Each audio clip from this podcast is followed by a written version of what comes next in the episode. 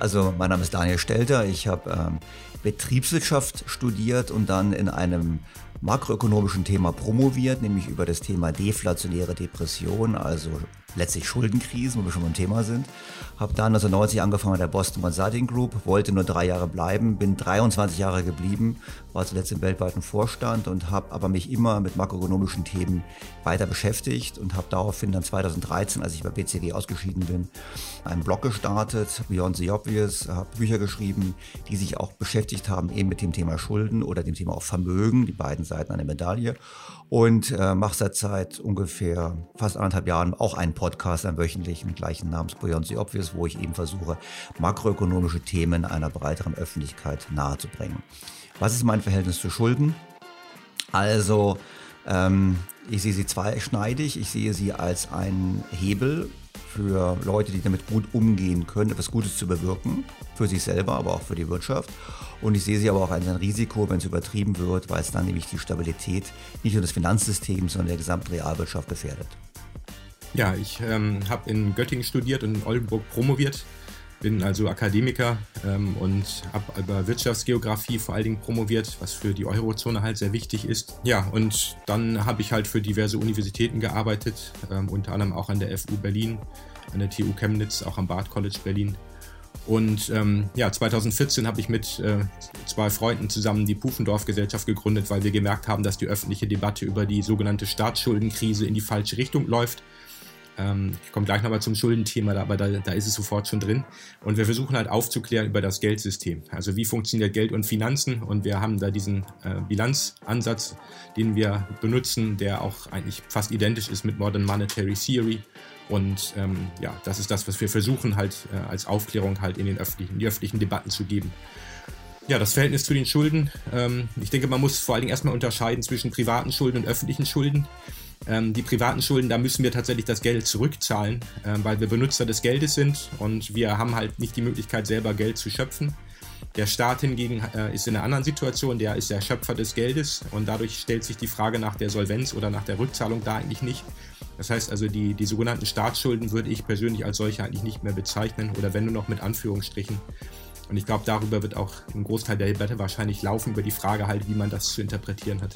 Herzlich willkommen zum Podcast Richtig Beef des Weltethos-Instituts in Tübingen.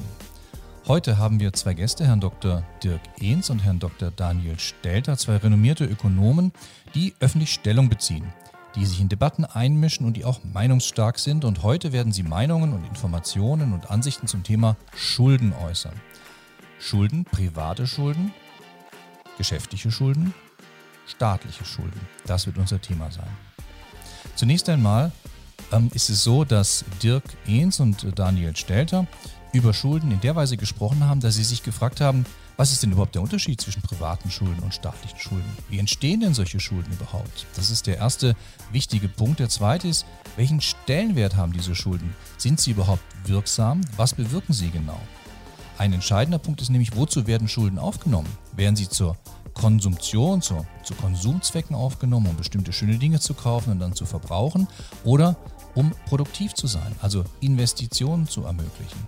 Darüber gibt es verschiedene Ansichten und Herr Stelter und Herr Ehns haben gezeigt, dass sie im Grunde in vielen Dingen übereinstimmen, denn Schulden sind tatsächlich bis zu einer gewissen Höhe unproblematisch.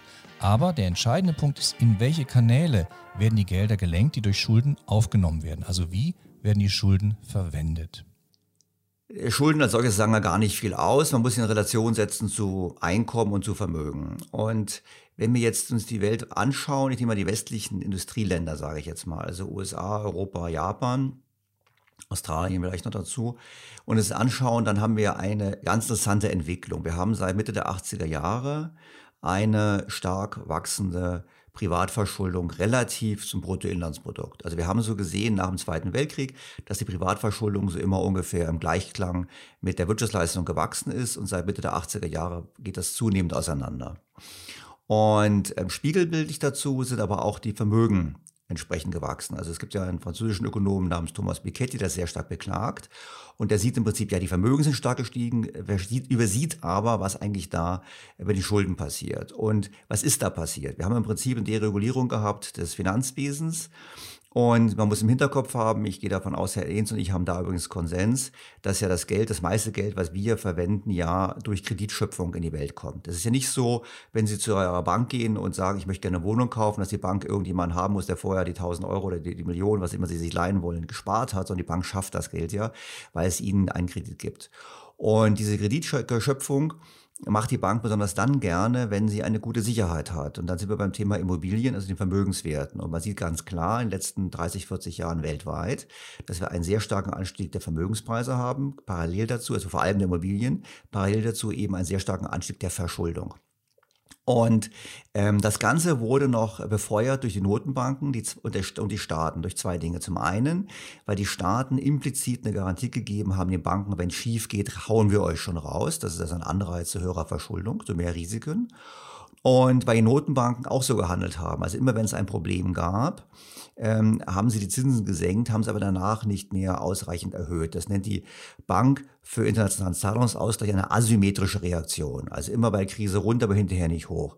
Und damit war das Signal klar, für alle Leute, die mit Schulden arbeiten, ich habe ein geringes Risiko, ich werde rausgehauen und die Verschuldung wurde immer höher getrieben und entsprechend spiegelbildlich auch die Vermögenspreise immer höher. Und das ist das, was hinter der ganzen Diskussion steht zum Thema Ungleichheit. In Deutschland ist alles nicht so ausgeprägt, weil bei uns so die Verschuldung geringer ist, die Privatverschuldung, aber im Prinzip international ist das das große Problem. Und die Frage, und das ist meine Sicht auf die, die, die Welt, Privatschulden eben ist das große Thema, das große Problem. Und wir befinden uns jetzt ein bisschen so am Ende eines Weges. Am Ende eines Weges, wo wir immer mehr Schulden gemacht haben, wo wir immer höhere Vermögenspreise haben und wo wir im Gegenzug auch Geld immer billiger gemacht haben. Nullzins ist das Stichwort, wo die Frage eigentlich aufkommt, what's next?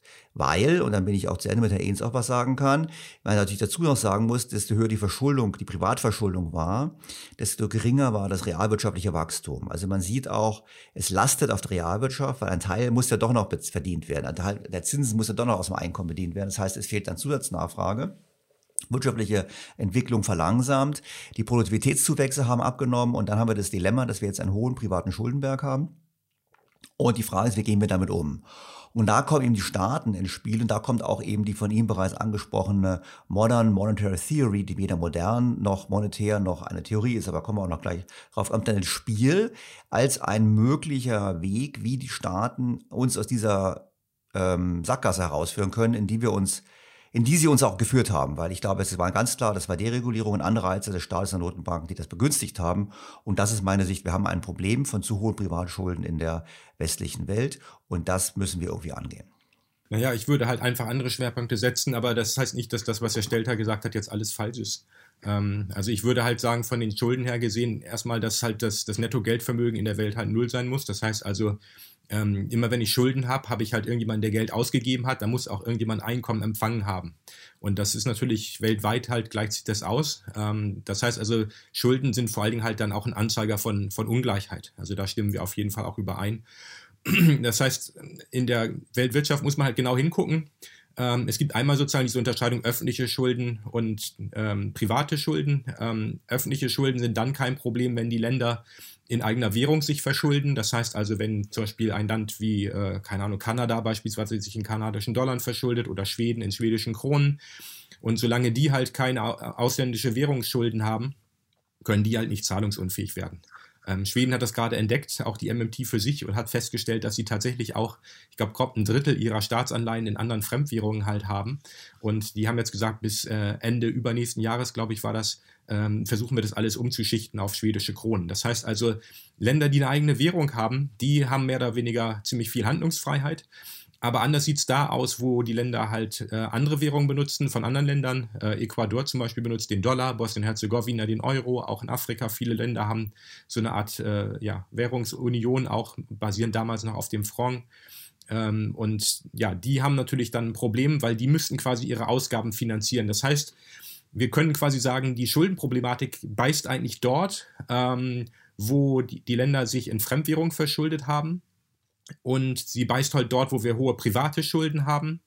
Ähm, wobei es halt immer wieder sehr schwierig ist, vorherzusagen, wie hoch sozusagen die private Verschuldung sein kann, prozentual als Anteil von BIP beispielsweise, bis es knallt. Ähm, das heißt aber letztendlich für, für den konkreten Blick haben wir eigentlich nirgendwo meiner Meinung nach eine wirkliche Schuldenproblematik. Das heißt also, äh, in China beispielsweise haben wir Verschuldung in Renminbi, aber das ist nichts, was die chinesische Zentralbank nicht unter Kontrolle kriegen könnte. Und es gibt ja auch das, ähm, das Gesetz von, von Mosler, ähm, dem Begründer der MMT, der gesagt hat, es gibt keine Finanzkrise, die so groß ist, dass der Staat nicht durch zusätzliche Ausgaben sie lösen könnte, also sie auflösen könnte. Insofern sehe ich die Probleme eher auf der realen Seite der, der Weltwirtschaft und nicht so sehr auf der, auf der monetären Seite der Weltwirtschaft. Ich würde ganz gerne, da muss ich noch ein bisschen einhaken. Also ich möchte sagen, zwei Dinge vielleicht ein bisschen äh, eine andere Perspektive reinbringen. Also zum einen, ähm, ich glaube, Herr, Herr Ehns, es genügt nicht zu sagen, äh, ähm, Schulden sind auch gleich Einkommen. Das stimmt. Aber ähm, es gibt eben einen darüber hinausgehenden Effekt. Ich möchte ein Beispiel geben. Also, wenn Sie jetzt zur Bank gehen und Sie kriegen einen Kredit und können deshalb für eine Wohnung einen höheren Preis zahlen, als vorher dafür gezahlt wurde, dann äh, steigt der Preis dieser Wohnung. Aber es steigt eben nicht nur der Preis dieser Wohnung, sondern es steigt auch der Preis aller Wohnungen in dem Haus, in der Straße und in der Stadt. Das heißt, ähm, dieser Schuldeneffekt ist nicht nur eins zu eins, sondern er hat sich überproportional, setzt er sich nieder in Vermögenspreisen, weil er eben alle Vermögenspreise getrieben werden durch einzelne Transaktionen. Das ist schon ganz wichtig. Und das führt eben zu einer Verleitung, mit höherem Leverage zu arbeiten. Also dieser Leverage-Effekt, ich auch das noch mal erklären, Leverage-Effekt ist ja im Prinzip so, dass man sagt, naja, ich kann die Rendite steigern meiner Investition durch einen höheren Einsatz von Fremdkapital. Beispiel, nehmen wir mal an, Sie könnten eine Aktie kaufen für 100 Euro und die zahlt 10 Euro Dividende, also 10% Rendite. Wenn Sie 100% Eigenkapital einsetzen, also 100 Euro, haben Sie 10 10 Prozent. Wenn Sie aber bei der Bank sich Geld leihen können für, sagen wir mal, 5 Prozent und Sie leihen sich 80 Euro zu 5 Prozent und Sie kaufen diese Aktie mit 20 Euro Eigenkapital, 80 Euro Fremdkapital, ist Ihre Eigenkapitalrendite deutlich höher, nämlich bei 30 Prozent. Das heißt, Sie können dann Ihre Rendite steigern und deshalb ist es noch mehr. Es ist nicht nur damit getan, dass es quasi zu Einkommen, zu Einkommen führt, sondern bei Vermögenswerten wirkt es überproportional. Das Zweite ist, ich glaube schon, dass wir eine Schuldenproblematik haben, ähm, weil Sie haben schon mental vorweggenommen eine Lösung. Weil wir wissen, die Lösung aller Privatschuldenkrisen ist eine höhere staatliche Verschuldung. Das zeigen alle Studien. Und ich würde schon sagen, dass wir Probleme haben. Also schauen wir mal den US-Unternehmenssektor beispielsweise an. Der US-Unternehmenssektor hat sich seit der Finanzkrise deutlich höher verschuldet. Der Internationale Währungsfonds hat bereits 2019 2019 gesagt, der US-Unternehmenssektor könnte der Ausgangspunkt einer neuen Finanzkrise sein. Also es gibt schon Bereiche mit hohen Privatschulden. Ich würde immer noch sagen, dass die hohen Privatschulden ähm, in, ähm, in Spanien ein Problem gewesen sind nach dem Platzen der dortigen Immobilienblase. Also das spielt schon eine Rolle. Wo ich bei Ihnen bin, ist, es ist schwer, einen absoluten Wert dafür festzulegen. Kann, es ist schwer zu sagen, ab wann wird es problematisch, weil, das könnten Sie mir jetzt entgegenhalten, schauen Sie die Schweiz. Die Schweiz hat eine hohe Privatverschuldung, viel höher als alle anderen. Muss man aber wissen, dass die Schweizer ihre Hypothekenzinsen absetzen nutzen können. Das heißt, sie haben alle ein dickes Aktienportfolio und gleichzeitig Schulden auf ihre selbstgenutzte Immobilie, damit sie Zinsen absetzen können. Also vor dem Hintergrund, es ist schon ein Thema und die Frage ist, wie gehen wir damit um? Und letztes Wort noch, wenn wir die realwirtschaftlichen Probleme anschauen, wir sehen einfach, dass seit Jahren die Produktivität neuer Schulden, also die Wirkung von neuen Schulden, die aufgenommen werden, im Sinne von Wachstumsschaffung immer mehr abgenommen haben. Also in den 50er, 60er Jahren, ich habe angesprochen, war es fast eins zu eins, also fast ein Dollar Wachstum für ein Dollar neue Schulden. Und wir sind jetzt mittlerweile bei ungefähr 20 Cent äh, in der westlichen Welt. Das heißt, wir machen immer mehr Schulden, aber die Schulden werden entweder nicht produktiv verwendet oder haben keinen produktiven Effekt. Ja, ich würde Ihnen dann vielen Dingen zustimmen. Ähm, ich würde halt nur anderes Vokabular benutzen, ähm, aber wir kommen da sicherlich zusammen. Also ich würde zum Beispiel sagen, das Problem sind nicht die Schulden an sich und auch nicht die Höhe der Gesamtschulden, sondern das Problem ist vor allem die Verwendung. Ja, also das, da bin, sind wir ja völlig einer Meinung. Also wenn halt zum Beispiel, ich glaube in England ist das so, dass halt 80 Prozent der Kredite der Geschäftsbanken im Immobilienbereich getätigt werden. So, das ist eigentlich fast alles unproduktiv, weil das meiste davon ist halt das, der Kauf von bestehenden Immobilien. Da wird nichts Richtig. neu produziert, da wird nichts neu, neu gebaut und das ist im Wesentlichen ist das sozusagen halt ohne realwirtschaftliche Auswirkungen. Das schafft auch keine Arbeitsplätze. Und nur 10 Prozent in, in Großbritannien sind Kredite an, an die ähm, Privatwirtschaft, also an die, an die Unternehmen halt, die auch in der Industrie produzieren, im Dienstleistungsbereich. Und insofern, ja, da haben wir ein Problem, aber das ist aus meiner Sicht halt nicht ein Problem der, der Schulden an sich. Das ist ja quasi die, die Seite der Passiver, sondern es ist eine, eine Frage der, der aktiver Seite. Also was, was mache ich denn mit den Schulden? Also was kaufe ich denn damit? Und ähm, Insofern muss man, muss man da halt nochmal genau hingucken, was, was ist bei uns das Problem in unseren Gesellschaften, was, was haben wir für, also nicht, was haben wir nicht für ein Defizit im Bereich des Staates, im, im Sinne von einem staatlichen Defizit, sondern was haben wir für Defizite in den Gesellschaften. Und ich glaube, John Maynard Keynes, der hat mal gesagt, alles, was produzierbar ist, äh, oder alles, was wir produzieren können, ist auch finanzierbar. Und ich glaube, wir müssten uns einfach stärker an dem ausrichten, halt, ähm, was wir gerne hätten als Gesellschaften ähm, und müssten uns überlegen, quasi auch eine, eine Wirtschaftswachstumsstrategie, aber jetzt in Anführungsstrichen, weil natürlich alles unter dem Vorbehalt steht des, des, ähm, des ähm, Klimawandels.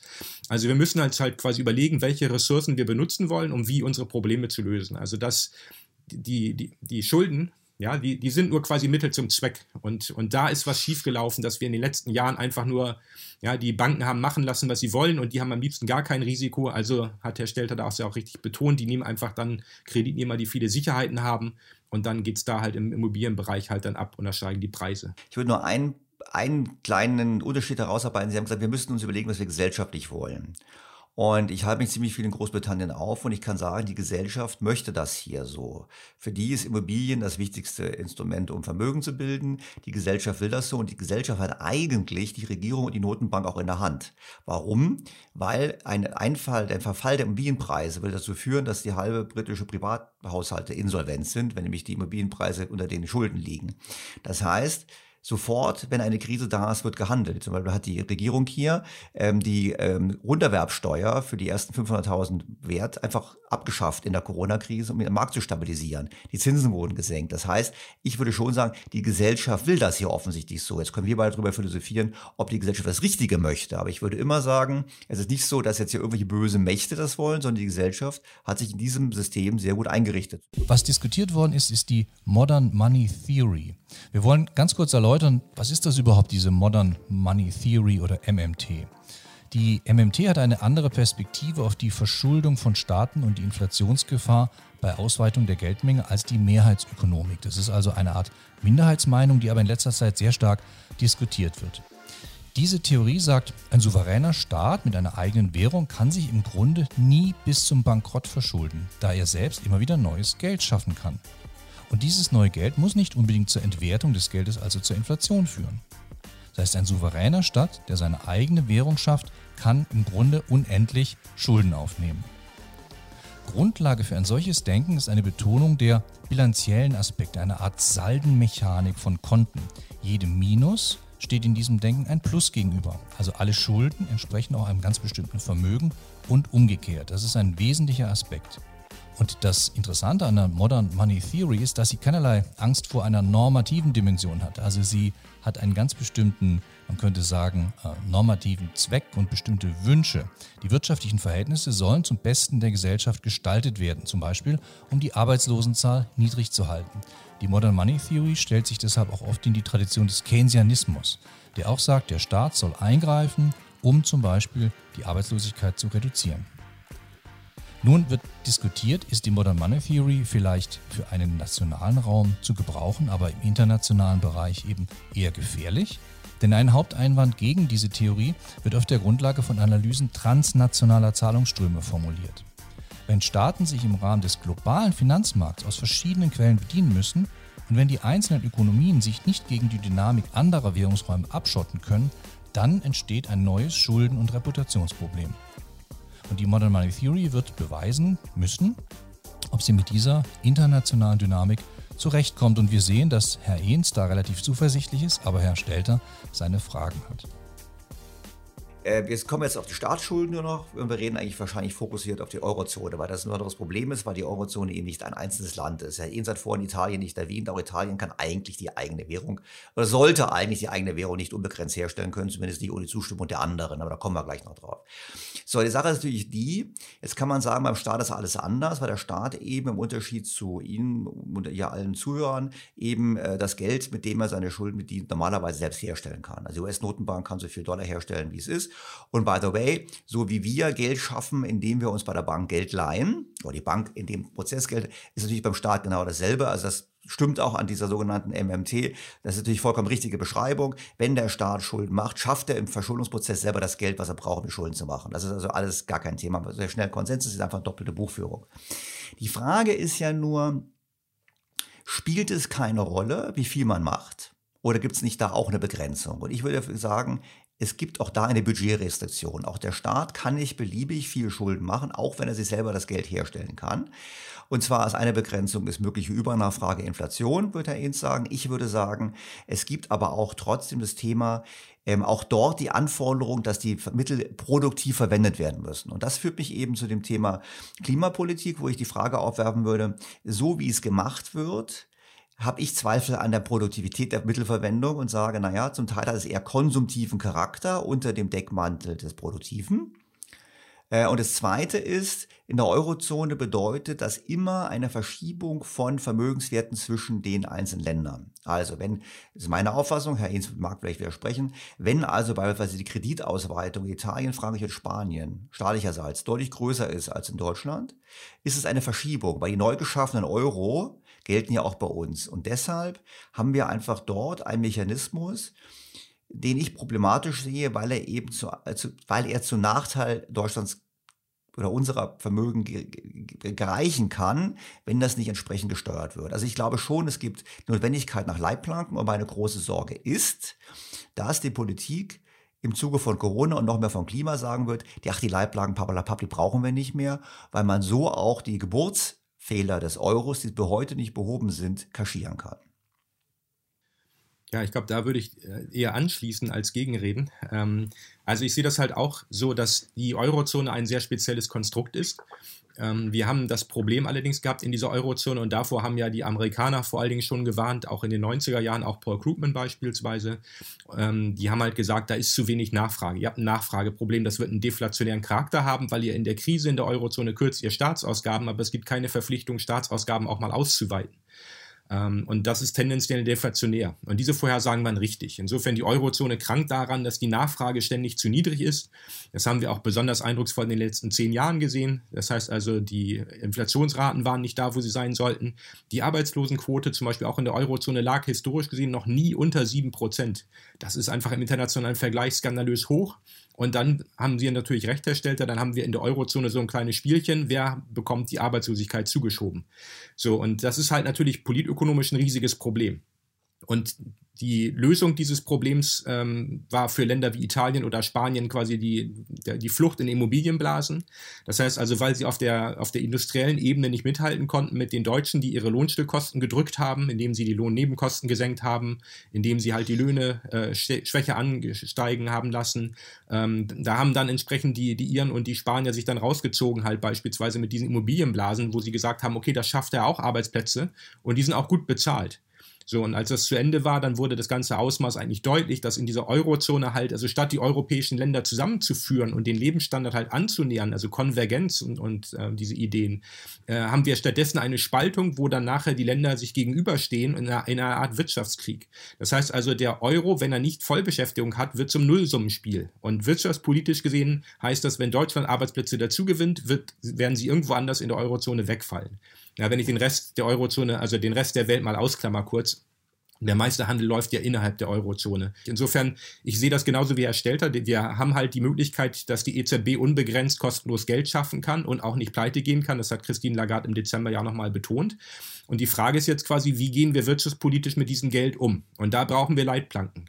Und die, die Sicht der MMT ist halt, dass wir halt sagen, okay, es wäre halt schade, wenn man Ressourcen nicht einsetzt, weil die dann einfach verfallen. Also wenn wir halt haufenweise Probleme haben, wir wollen die, die Gesellschaften umbauen, wir wollen also einen sozial-ökologischen Umbau haben und wir haben aber dann eine Million Leute in, im Süden von Europa, die nicht arbeiten können, weil wir ihnen quasi kein Geld zur Verfügung stellen, dann haben wir realwirtschaftliche Probleme, die wir lösen könnten, aber auf uns, aufgrund unserer Wirtschaftspolitik passiert das dann nicht. Und Herr Stelt hat recht, wenn er halt sagt, dass wenn die Deutschen mehr Geld ausgeben, also der deutsche Staat mehr Geld ausgibt, klar, das verschiebt die Machtverhältnisse, das verschiebt auch den Konsum.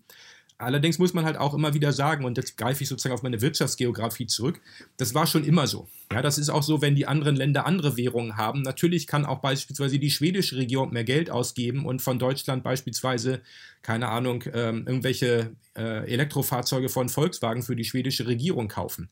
Ja, natürlich verschiebt das dann, dann, dann steigen bei uns die Exporte und wir können selber weniger konsumieren. Also diese Effekte haben wir unabhängig von der, von der Frage halt, in welchem Währungsraum wir uns befinden und ob wir mit Spanien und Italien eine eigene Währung haben oder nicht. Das heißt also, vorher konnte Italien ja auch die, die Staatsausgaben erhöhen und dann halt in Lira kann man ja überall umtauschen auf den Märkten in, in D-Mark und dann aus Deutschland entsprechend was importieren. Ähm, insofern, ja, ich glaube schon, wir, wir sind uns, glaube ich, einig, dass wir eine andere, äh, eine andere Ausrichtung der Eurozone brauchen, nämlich nicht an den Defiziten, die zu knapp sind.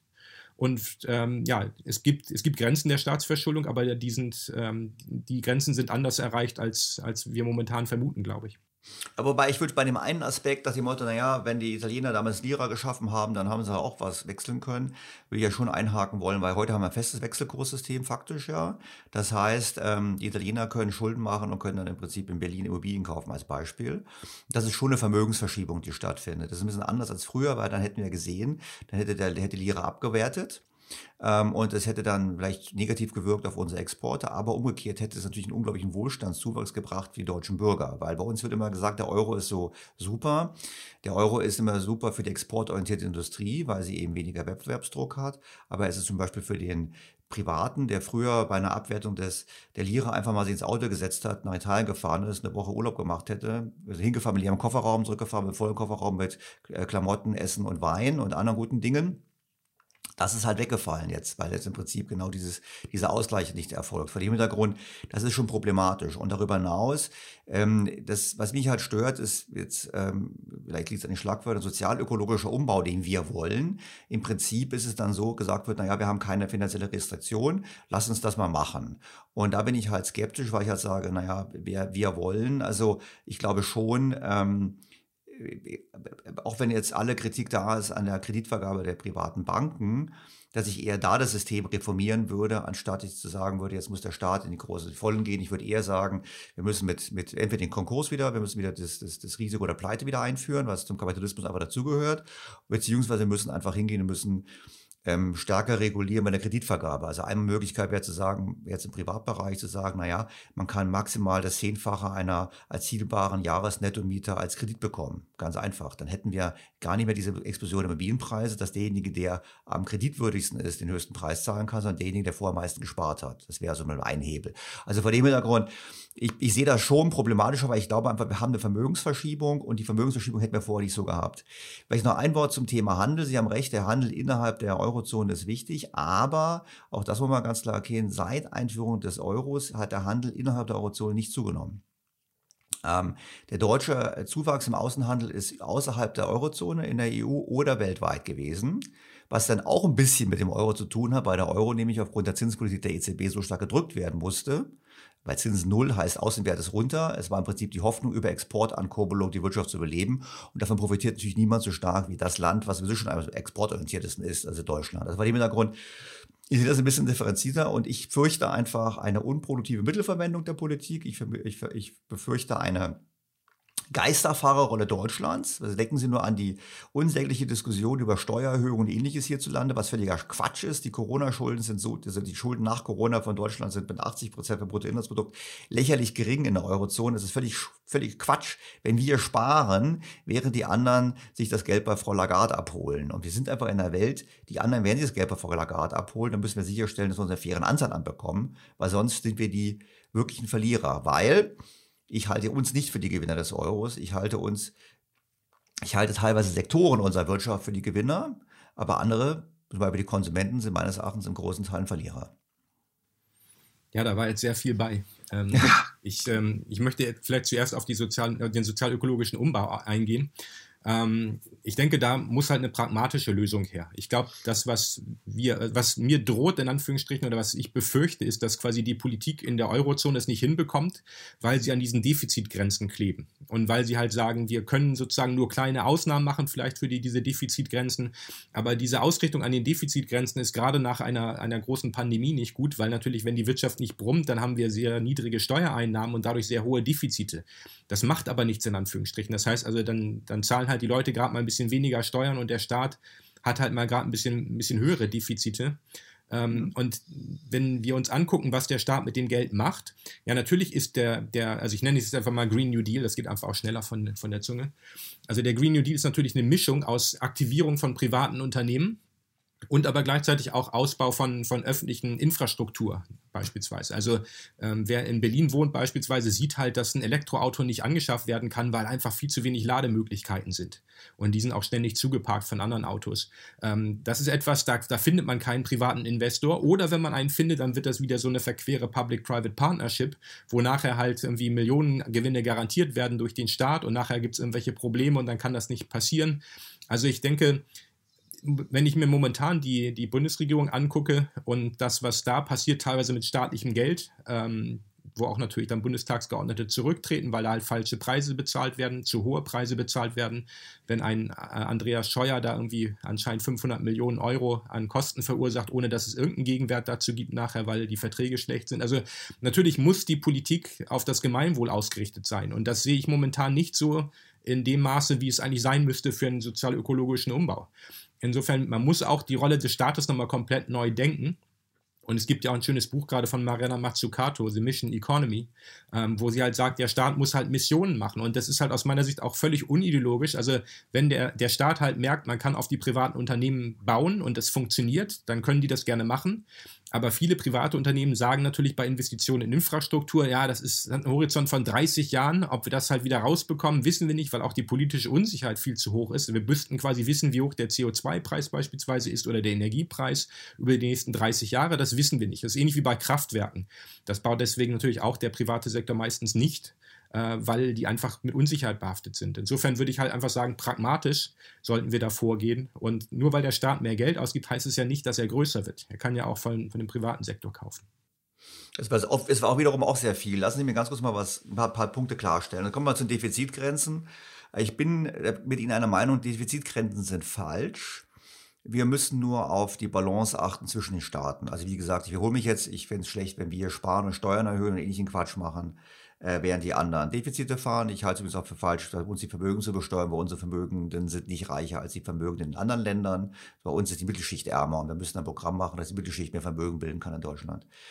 Ähm, vielleicht mal einen kurzen Blick auf Deutschland. In Deutschland hat in den letzten zehn Jahren es nicht an Geld gemangelt. Äh, Sie kennen meine Rechnung, ich nehme von meinem Bundeshaushalt. Der Bundeshaushalt hat in den zehn Jahren von 2009 bis 2018 kumuliert, kumuliert, hatte der 260 Milliarden mehr Einnahmen. Er hat ähm, 140 äh, Milliarden, die 280 Milliarden mehr Einnahmen. Er hatte 140 Milliarden Zinsersparnis, der Bund alleine, durch die tiefen Zinsen. Und er hatte 40 Milliarden gespart wegen der guten Arbeitsmarktlage. Das heißt, die Politiker hatten 460 Milliarden mehr zur Verfügung.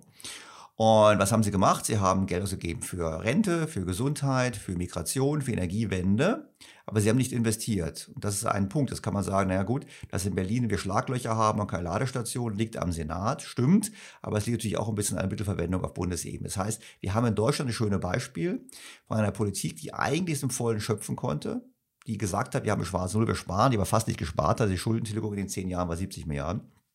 Ähm, das heißt, die Politik hat bewusst sich entschieden, das nicht zu tun. Das ist ganz wichtig. Und wenn ich jetzt mal nach Frankreich schaue, Frankreich, die nun seit Jahren die Defizitgrenzen reißen und wo die EU, wie der Juncker hat ja gesagt, weil es die Franzosen sind, machen wir nichts. Die geben systematisch mehr aus für Infrastruktur als Deutschland, also signifikant mehr. Wir müssten ungefähr, wenn wir auf französisches Niveau kommen wollten, ungefähr 30 Milliarden pro Jahr mehr ausgeben. Äh, kann man jetzt nicht sagen, dass die jetzt so viel besser dastehen wirtschaftlich als wir. Ähm, dieses Thema mit dem Green Deal, witzigerweise, weil Sie äh, Mariana Mazzucato angesprochen haben, ich habe gerade äh, in der letzten Woche mit ihr ein Streikgespräch geführt, was in der, kann ich, kann ich Werbung machen, im Manager-Magazin kommen wird im kommenden Monat. Ich komme ein bisschen kürzer weg als Sie, weil die stellt natürlich ihr Buch vor allem vor. Ich meine es zwar auch, aber nur am Rande. Und da hat sie natürlich auch diese Mission Economy vorgestellt und so weiter. Und wir haben darüber diskutiert und hatten letztlich aber sogar in gewisser Hinsicht Konsens. Weil natürlich sollte der Staat sagen, wir haben die Mission Klimaneutralität. Aber der Staat sollte nicht sagen, und so machen wir das. Und das ist genau das Problem. Und gerade die französische Umweltministerin hat sich ja gerade letzte Woche geäußert, gesagt, ja, der, der Biden ist ja gut, aber wir ändern auch noch our way of life. Das, was wir ändern, wie wir leben. Und ich halte das für grundlegend problematisch, wahrscheinlich unter ethischen Gesichtspunkten problematisch, aber da bin ich jetzt nicht der Fachmann. Und ähm, der große Unterschied zur NASA-Mission ist ja folgendes. Der Kennedy hat damals gesagt, ich will auf den Mond, aber der hat denen nicht gesagt, wie sie auf den Mond kommen. Und der hat schon gar nicht das Design gemacht der, der Mondfähre. Und die EU-Kommission, die Leute, die also ähm, sagen wir mal so, nicht gerade die Helden waren bei der Impfstoffbeschaffung. Äh, die Helden, die im Jahr 2000 versprochen haben, im Jahr, 1000, Jahr 2010 aus Europa die wettbewerbsfähigste Re Region der Welt zu machen, und wir wissen, 2010 waren wir es nicht, wir wissen, 2020 waren wir es auch nicht, bei Fahren nicht. Weder was Innovation, Patente, Bildung, Top-Universitäten, nach dem Austritt von Großbritannien haben wir keine Top-Universität bei den Top, äh, Top 10. Ähm, das heißt, denen zu glauben, dass man, wenn man denen viel Geld gibt, dass die das richtig gut machen werden, glaube ich überhaupt nicht. Das ist planwirtschaftlicher Utopismus und, auf, und ohne Budgetrestriktionen und ohne gutes Management. Und das ist problematisch. Zwei wichtige Fragen diskutieren Dr. Inz und Dr. Stelter im Zusammenhang mit der Schuldenaufnahme. Nämlich erstens die Corona-Situation, die die Stellung des Staates verändert hat. Wir erleben einen Staat, der eingreift, der strukturiert, der auch eingreifen muss, zwar unter dem Applaus der Bürger, eine Art, man könnte sagen, Delegitimierung des Marktes zugunsten des Staates. Und zum anderen erleben wir gerade eine Investitionswelle im Bereich der ökologischen Anlagen, den Green New Deal zum Beispiel der EU. Und das ist ganz entscheidend, weil hier natürlich auch eine Art von Industrielenkung und Wirtschaftslenkung vorgenommen wird. Wir wollen eine Transformation, sagt die EU, in Richtung ökologische Wirtschaft, zum Beispiel indem die CO2, der CO2-Ausstoß minimiert wird.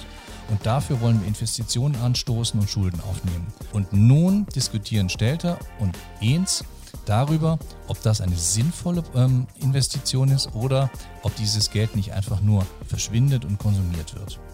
Ich glaube, Herr Ehns, 90 Prozent der Ökonomen würden das Geldsystem nicht so erklären wie wir.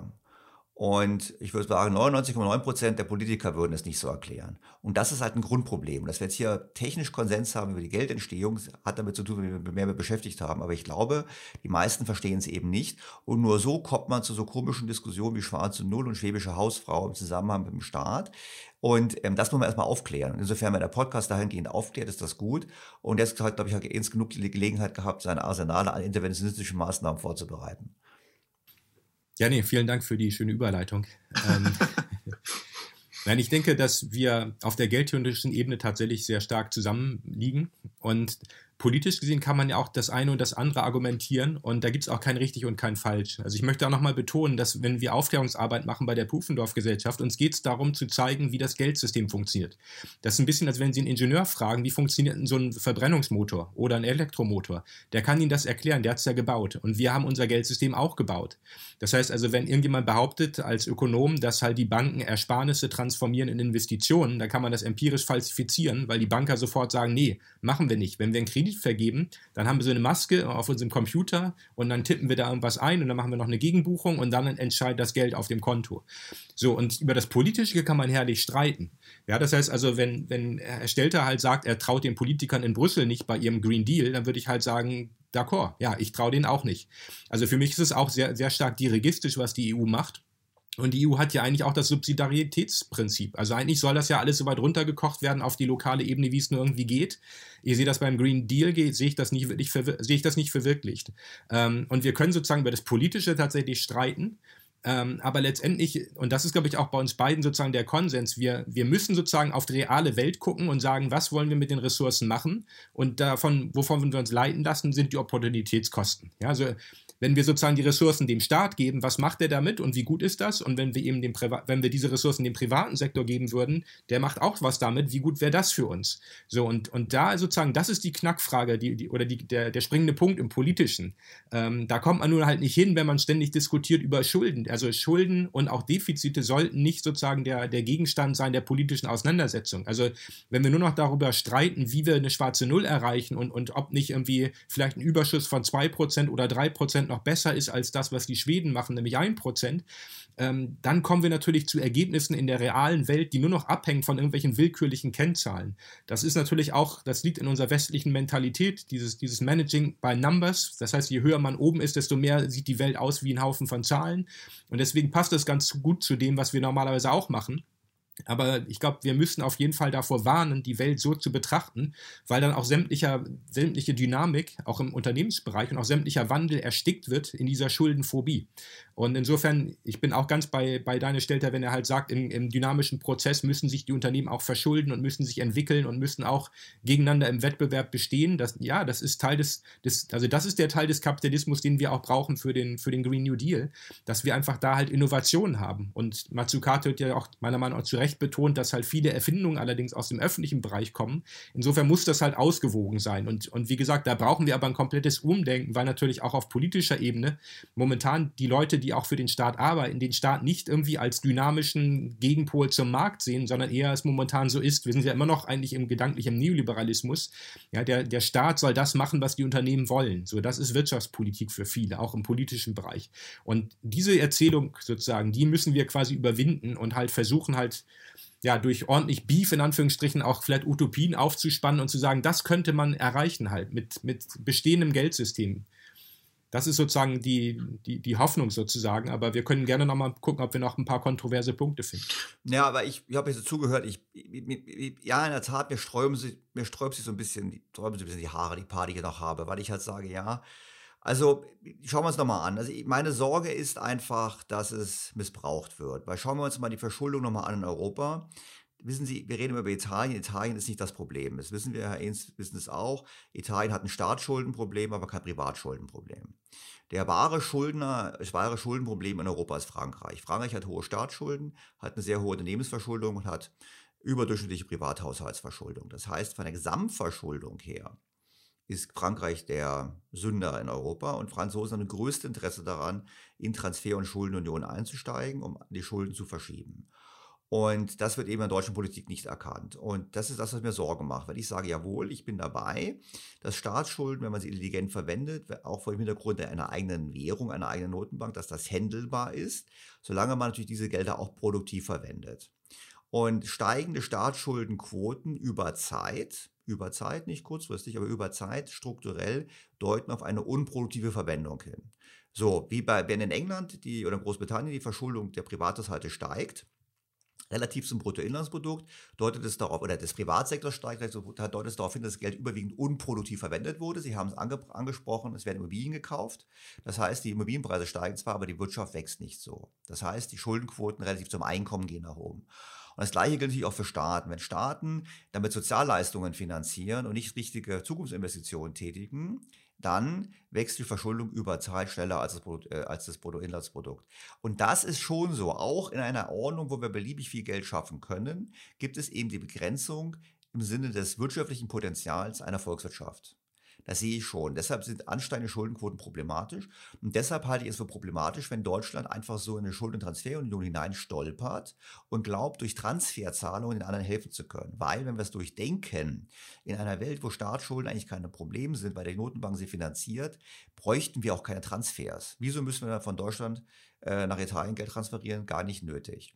Und das macht mir ein bisschen Sorgen. Und dann ähm, in, in das im Gesamtkontext eben zu sagen, ähm, wir brauchen irgendwie eine Budgetrestriktion. Und meine Sorge ist eben, äh, die Budgetrestriktion völlig aufzuheben. Ich heißt nicht, dass die Defizitregeln richtig sind, schon gar nicht in Krisenzeiten, aber wir brauchen irgendwie einen disziplinierenden Faktor. Und wenn wir jetzt offiziell sagen, kein Problem, EZB zahlt alles, ähm, äh, kann eh nicht pleite gehen, dann sehe ich das Risiko, dass eben Dynamik in Gang kommt, wo man sagt, das machen wir jetzt intensiv. Und wenn man dann auch sagt, das machen wir für einen Green Deal, dann sind ja sogar die Deutschen dafür, weil wer, meine, wer, wer, wenn nicht die Deutschen möchten, Green Deal, also wer ja nicht dagegen sein. Und dann stolpern wir in etwas hinein, wo eben am Ende wir doch in eine Welt kommen, wo äh, das Geld ähm, an Kaufkraft verliert, wo Inflation zurückkehrt, wo ich sogar fast sagen würde, wo der Vertrauensverlust drohen kann. Aber das liegt nicht darin, dass die Analyse von Herrn Ehns falsch ist, wie das System funktioniert, sondern es hängt damit zusammen, dass wir ein Instrumentarium Leuten an die Hand geben, denen ich nicht traue. So. Ja, das können Sie sagen, Sie trauen denen, das ist dann eine politische Frage. Ich sage einfach empirisch, glaube ich es nicht. Und da halte ich es mit Milton Friedman. Ich hoffe mal, dass ich das Zitat zurück zusammenbekomme. Sie wissen ja, wenn man Geld für sich selber ausgibt, ist man sehr geizig. Wenn man Geld für andere ausgibt, dann ist man schon ein bisschen großzügiger, wenn man, Blumen schenkt. Wenn man fremdes Geld für sich selber ausgibt, das ist natürlich auch nochmal ein bisschen verlockender. Aber fremdes Geld für fremde Leute auszugeben, da gibt es kein Halten mehr. Und das sind Politiker. Und deshalb sage ich einfach, wir brauchen eine Restriktion, auch in dieser Geldordnung. Es heißt nicht, dass ich, ich bin überhaupt nicht für Schwarz, schon gar nicht in Deutschland. Ich bin ausführen, äh, schon gar nicht in Deutschland. Im Gegenteil, wir sollten da unbedingt ein bisschen mitmachen. Wir sind total blöd, wenn wir nicht mitmachen. Aber wir brauchen auf europäischer Ebene oder generell eine Restriktion. Fällt diese Restriktion weg, dann erodieren wir perspektivisch den Geldwert. Ja, da würde ich gerne dagegen sprechen. Da haben wir doch noch einen interessanten Punkt am Wickel. Also ich halte die Ausrichtung an Defizitzielen und an, an Staatsschuldenquoten halte ich für grundfalsch. Und auch so falsch, dass, dass es quasi keine Möglichkeit gibt, das sozusagen genau richtig hinzubekommen. Ähm, Nochmal kurz die wirtschaftsgeografische Perspektive. Die deutschen Firmen sind nicht gezwungen, an Ausländer zu verkaufen. Ja, also wenn jetzt ein Italiener sagt, ich kaufe eine Wohnung, dann ist das ein freiwilliger Verkauf eines äh, Investors in Berlin oder eines Besitzers eines Hauses in Berlin. Und in der ganzen wirtschaftsgeografischen äh, äh, Szene, in Anführungsstrichen, also auf allen Märkten, wird halt frei gehandelt, wenn man so möchte. Also mit Freihandel meine ich jetzt einfach nur, es wird niemand gezwungen zu verkaufen. Und das bedeutet letztendlich, dass auch in Deutschland, ähm, in der Eurozone, es halt so ist, dass natürlich nicht alle gleich profitiert haben. Das heißt also, die, die Löhne sind schwächer angestiegen bei uns als anderswo. Das heißt also, die Arbeitnehmerschaft im Industriebereich hat sicherlich davon nicht profitiert, zumindest nicht die Einzelnen. Dadurch, dass es quasi dann mehr Arbeitsplätze gibt, kann man halt schon sagen, dass das vielleicht gar nicht so schlecht war für einige sozusagen, die dann Arbeitsplätze bekommen haben, die sonst woanders gewesen wären. Aber das ist relativ minimal. Insofern würde ich halt auch nicht sagen, dass Deutschland durch den Euro gewonnen hat, sondern es haben halt einige spezifische Gruppen gewonnen, unter anderem halt vor allem diejenigen, die ihr Einkommen erzielen durch quasi äh, Zinsen und Gewinneinkommen. So, diejenigen, die Arbeitseinkommen. Ja, und die exportorientierten Unternehmen. Hm? Ja, die exportorientierten Unternehmen, die haben stark gewonnen. Die haben es teilweise auch weitergegeben. Also Porsche hat auch teilweise 10.000 Euro Bonus bezahlt an die Angestellten oder Arbeiter am Ende des Jahres. Ähm, aber trotzdem haben natürlich da einige mehr gewonnen als andere. So, und, und jetzt müsste halt die große Frage halt in dem, im wirtschaftsgeografischen Bereich, wie macht man das dann mit, mit den Staaten? Also das, wenn Herr Stelter halt Angst hat, dass wenn man jetzt alles freigibt, und es ist ja aktuell alles freigegeben, die italienische Regierung unter Draghi könnte jetzt ja einfach 100, 200, 300 Milliarden mehr ausgeben, könnte ja auch deutsche Firmen kaufen damit. Insofern das macht, das macht sie übrigens. Ich meine, Draghi macht, glaube ich, 22 Milliarden Defizit. Also er macht ja großes Defizit jetzt. Nicht? Ja, ich meine jetzt noch eine weitere Erhöhung der Ausgaben, noch, noch, noch über das hinaus. Insofern, klar, die andere Länder, wie zum Beispiel die USA, die Dollarzone, die haben ja auch eine, eine, ähm, eine Regel, dass halt die, die äh, US-Bundesstaaten halt keine großen Defizite haben dürfen. So wie bei uns halt auch die Bundesländer. So, und, und die haben aber den Vorteil, dass sie ihr Deficit Spending auf der Bundesebene machen. Das heißt also, in Amerika ist es halt so, wenn es halt nicht gut aussieht mit der Nachfrage und mit der Wirtschaft, dann kommt halt Washington und die Bundesregierung sagt dann, so wie jetzt auch Biden, es gibt halt jetzt irgendwie 1900 Milliarden Dollar mehr Ausgaben. So, und das fehlt in der Eurozone, was ja quasi ein gewollter Konstruktionsfehler ist. Man hat ja immer gehofft, dass das europäische Finanzministerium sich dann irgendwann auch ergibt, weil man halt merkt, es geht nicht ohne. So, insofern würde ich halt sagen, wenn wir ein europäisches Finanzministerium hätten und Brüssel macht sozusagen halt ja, im Europäischen Parlament ähm, Politik und gibt halt irgendwie 10% oder 20% des BIPs aus, dann könnte man quasi konjunkturtheoretisch halt sagen, gut, dann ist quasi Deficit Spender ist dann Brüssel. Die geben quasi mehr Geld aus in Krisenzeiten, damit stabilisieren sie die Beschäftigung. So, aber das gibt es nicht. Und das ist das große Problem. Ja? Also wenn es das geben würde, würde ich halt sagen, gut, dann sind die Defizitregeln von Maastricht eigentlich gar nicht so schlecht. Ja, dann muss halt sozusagen auf Brüsseler Ebene sozusagen dann Geld reingepumpt werden. Aber es gibt kein Brüssel in Anführungsstrichen. Die Ausgaben der Kommission sind irgendwie ein Prozent vom BIP ungefähr in der Größenordnung. Das reicht nicht. Da, damit kann man nicht stabilisieren. Ähm, und momentan haben wir halt einfach auch ein, ein, ich nenne das dann auf Englisch Macroeconomic Mindset, dass halt quasi die europäischen Regierungen immer im Zweifelsfall Angst haben vor Schulden und Defiziten und viel zu wenig ausgeben. Und da müssen die aber raus. Deswegen, genauso wie wir jetzt quasi überschossen haben mit diesem Defizitwahn und Schuldenwahn, müssten wir jetzt quasi auf der anderen Seite halt überschießen und sagen, wir müssen die Regierung ermutigen und sagen, komm, diese Defizitregel, lass uns die nochmal zwei, drei Jahre aussetzen, damit die endlich mehr Geld ausgeben, weil wir haben so viele reale Probleme, ja, die wir lösen müssen. Ähm, auch der, der ganze Tourismus in, in Südeuropa liegt am Boden, der wird nicht sofort dieses Jahr wieder auf 2019er Niveau zurückschnellen. Und vor allem nicht, wenn die Fridays for Future Bewegung halt mit den jungen Leuten nicht mit, mit Ryanair nach Barcelona fliegt oder mit EasyJet nach, nach Athen mal fürs Wochenende. Das, das wird so nicht mehr wiederkommen. Also wir, wir, haben, wir stehen vor ziemlich großen Umwälzungen. Und deswegen würde ich halt sagen, Vollbeschäftigungsziel sollten wir auch nutzen, auf jeden Fall vor dem Defizitziel. Ja, also wenn wir Vollbeschäftigung haben, können wir auch sagen, okay, irgendwo in einer, also wenn Griechenland irgendwie 1% Arbeitslosigkeit hat oder irgendwie sowas in die Richtung, dann äh, sagen wir halt, okay, ab dem Zeitpunkt darf die Regierung dann die Ausgaben nicht mehr erhöhen, beispielsweise. Also ich bin ja, ich bin ja kein Defizitgegner. Ich habe, glaube ich, ausdrücklich gesagt, ich halte es für temporär richtig und ich halte es für strukturell richtig, wenn der Staat. Ich habe nur gemeint, wir sollten nicht auf Dauer steigende Staatsschuldenquoten haben, weil die zeigen, dass die Mittel nicht gut verwendet wurden. Und ich bin halt nicht so optimistisch, was die Wirksamkeit von staatlichen Maßnahmen betrifft. Ich habe ähm, ähm, sehr interessanten Beitrag gelesen von Fabrizio Silibotti, heißt das, ein italienischer Professor, der jetzt in Yale, ein Makroökonom, der jetzt in Yale lehrt. Und er hat einfach ähm, geschrieben, dass eben gerade Spanien, Italien, das kann er Selena ja auch sagen, sich in einer Struktur der Abhängigkeit eingerichtet haben. Also er sagt im Prinzip, es fließen einfach Gelder in den Süden, ähm, und die verfestigen die Strukturen dort, dann blüht weiterhin die Nebenschattenwirtschaft und ähnliches, aber die Wirtschaft kommt nicht auf den Boden. Und man muss sich sagen, das sieht man ja auch in Italien. In Italien, in Süditalien hat man über, über 100 Jahre eine Währungsunion und hat versucht, durch Transfers das äh, zu verbessern. Und wenn überhaupt, ist der Unterschied zwischen Norden und Süden tiefer als zuvor. Also vor dem Hintergrund, ich glaube das einfach nicht. Ich glaube, äh, der, nochmal, der, wir haben Konsens, der Staat muss nicht sparen. Wir haben Konsens, man kann Defizite machen in der Krise sowieso, man kann auch äh, Schulden machen und Geld schaffen für große Umbauprogramme, wo man, wenn man nicht vorgibt, wie man sie im Detail macht, aber so als Ziel, Ziel Klimaneutralität, aber wir schauen mal, wie wir hinkommen, mit vor allem Technologie und Innovation und nicht mit irgendwelchen Vorgaben, würde ich sagen. Ähm, und wir haben aber, glaube ich, dann den Dissens, wo ich halt sage, ich habe früher eine, eine, Budgetrestriktion, weil ich eben glaube, dass ähm, über Zeit steigende Quoten darauf hindeuten, dass die ausgegebenen Mittel nicht so wirken, wie sie wirken sollten. Ja, ich meine, da stimme ich halt zu. Ähm, ich halte das für ein, für ein Symptom, aber mehr oder weniger. Insofern, klar, wenn, wenn die Wirtschaft super läuft, dann führen die öffentlichen Ausgaben dazu, dass auch die privaten Ausgaben steigen. Erstmal, weil die Leute halt mehr verdienen und dann aber auch, weil es vernünftig verteilt ist.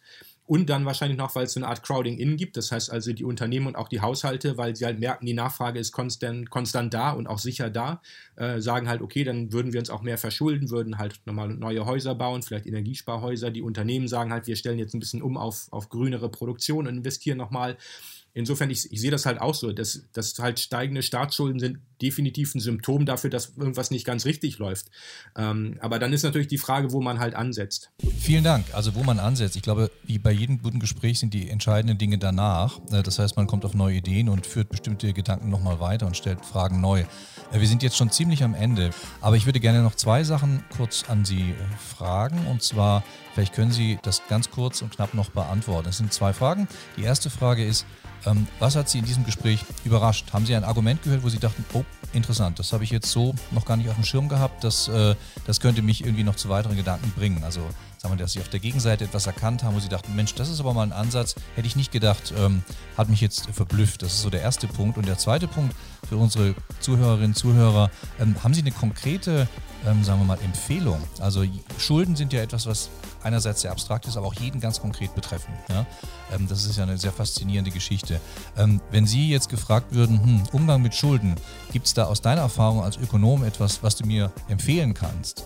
Ähm, wie würden Sie darauf reagieren? Ja, ich würde halt bei den Schulden sagen, auf jeden Fall sollte man konservativ sein und nicht zu viele Schulden sich aufladen und vor allem auch kein Risiko eingehen. Also ja, bitte nicht irgendwie nachher Kredite aufnehmen in US-Dollar, weil da gerade die Zinsen niedriger sind oder in, in japanischen Yen. Also diese Art von Krediten in Fremdwährungen, darüber sind auch die Ungarn beispielsweise gestolpert und es ist nicht unmöglich, dass auch in Deutschland Banken eventuell sowas versuchen, die Kunden sozusagen damit zu locken, dass die Zinsen niedriger sind, wenn sie sich in Yen oder Dollar verschulden. Das wäre mein Tipp. Ähm, ja, ich meine, vieles war mir bekannt, aber es, wunderte mich so ein bisschen, dass die, die MMT eigentlich so durchgerutscht ist, auch wenn er sagte, dass die weder modern noch, noch geldmäßig noch, noch theoretisch ist. Aber ähm, über den Namen kann man sich definitiv nochmal streiten. Modern Money Theory Series spielt an auf Modern Money von John Maynard Keynes. Also Modern Money ist ein fester Blog, wo Keynes halt geschrieben hat, dass alles Geld heute chartalistisch ist, also darauf beruht, dass der Staat das für Steuerzahlungen akzeptiert.